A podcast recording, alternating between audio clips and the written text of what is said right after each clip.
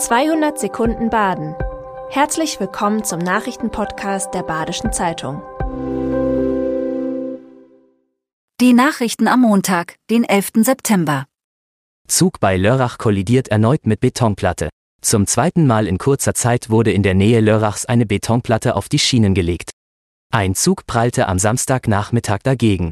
Die Strecke war daraufhin mehrere Stunden gesperrt. Niemand wurde verletzt. Bereits Ende August gab es einen ähnlichen Vorfall nähe Grüttpark. Im aktuellen Fall ist die deutsche Polizei nicht zuständig. Der Vorfall habe sich noch auf Riener Gemarkung in der Schweiz ereignet. Die Schweizer Polizei hat sich zum Stand der Ermittlungen noch nicht geäußert. Tag des offenen Denkmals in Freiburg. Am Sonntag standen in Freiburg zwölf Gebäude im Rahmen des Denkmals offen. Das erzbischöfliche Ordinariat war besonders beliebt. Statt geplanten 130 Menschen besuchten 400 Personen das Ordinariat. Auch das Heimatwohnmuseum und Haus der badischen Heimat waren beliebte Besucherorte. Seit 2020 kann man das Heimatwohnmuseum von Heinrich Hein besuchen.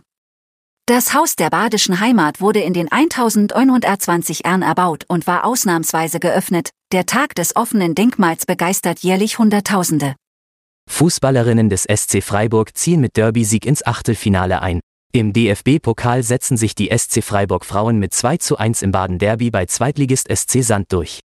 Ein erwartbar schweres Spiel, sagt Trainerin Theresa Merck. Die erste Halbzeit war auf Seiten des SC nervös. In der zweiten, deutlich selbstbewussteren Spielhälfte konterte Semenfa Steuerwald auf das erste Tor des SC Sand. Amelie Bohnen sorgte für das 2 zu 1. Kommenden Freitag steht für den SC das erste Bundesligaspiel in Freiburg an. Landesregierung ist uneins über Erweiterung des Nationalparks Schwarzwald. Baden-Württembergs einziger Nationalpark soll erweitert werden. Das hat die grün-schwarze Landesregierung vereinbart.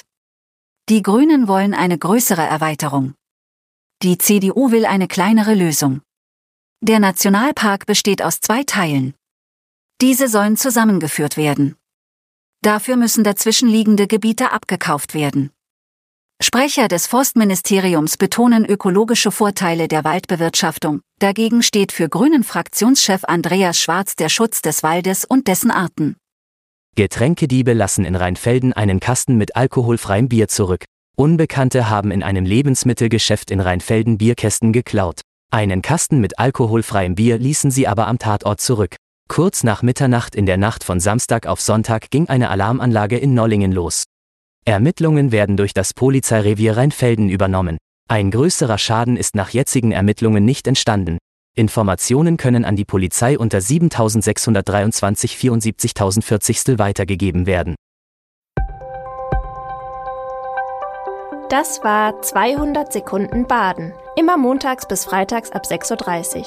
Aktuelle Nachrichten rund um die Uhr gibt's auf der Website der Badischen Zeitung badische-zeitung.de.